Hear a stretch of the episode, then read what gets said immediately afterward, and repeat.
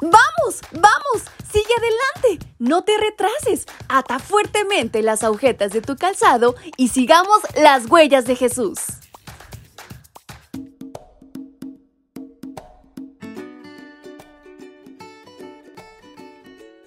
Muy buenos días mis pequeños y grandes, ¿cómo están en esta mañana? Es un placer enorme para mí poder saludarles en este día jueves 20 de abril. Qué rapidísimo ha pasado el tiempo, pero sobre todo nuestro corazón debe estar tan agradecido porque nos permite llegar hasta este momento. Y saben, en este día hay una reflexión maravillosa. ¿Quieren saber de qué se trata? Pues aten fuertemente las agujetas de su calzado y sigamos las huellas de Jesús. Prevención e higiene.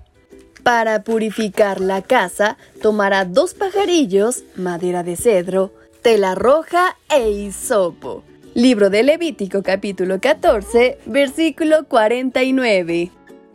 Enfermarnos es una consecuencia de vivir en un mundo de pecado. Sin embargo, es posible incurrir en culpabilidad cuando por descuidar los principios de salud establecidos en la palabra nos enfermamos recurrentemente. Por ejemplo, cuando no dormimos las horas requeridas, cuando preferimos beber refrescos o embotellados en lugar de agua, cuando llevamos una vida sedentaria o simplemente cuando optamos por consumir alimento chatarra.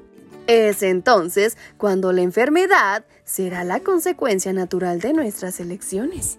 En cuanto a los israelitas, Dios les proporcionó indicaciones para que en caso de que alguien sospechara estar enfermo, acudiera al sacerdote que fungía como médico. El sacerdote les decía qué hacer.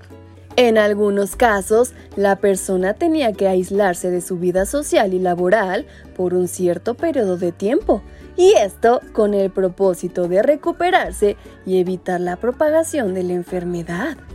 Mientras una persona estuviera enferma, no podía asistir al santuario.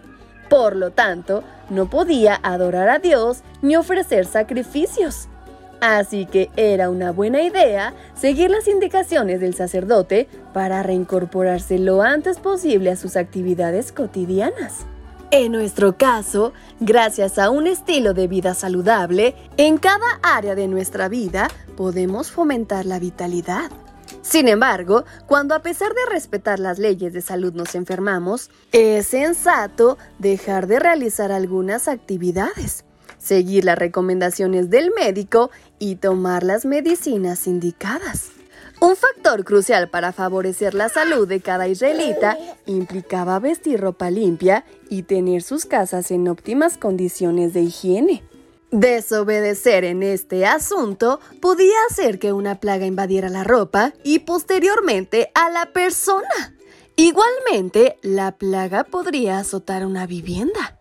En casos extremos, tenían que demoler la casa. ¿Puedes imaginarlo? Dios en su sabiduría sabe que el esmero de nuestro aseo personal, la pulcritud de nuestra ropa y tener cuidado de nuestras viviendas al limpiarlas y permitir que los rayos del sol y la corriente del aire fresco matutino circule por su interior favorecerá la salud en todo sentido. Así que no lo olvides, la higiene es muy importante. Y con estas palabras en mente es como nos despedimos de nuestra reflexión. Su amiga Fabi espera que les haya gustado, pero sobre todo que todo consejo lo lleven a la práctica. ¡Hasta pronto!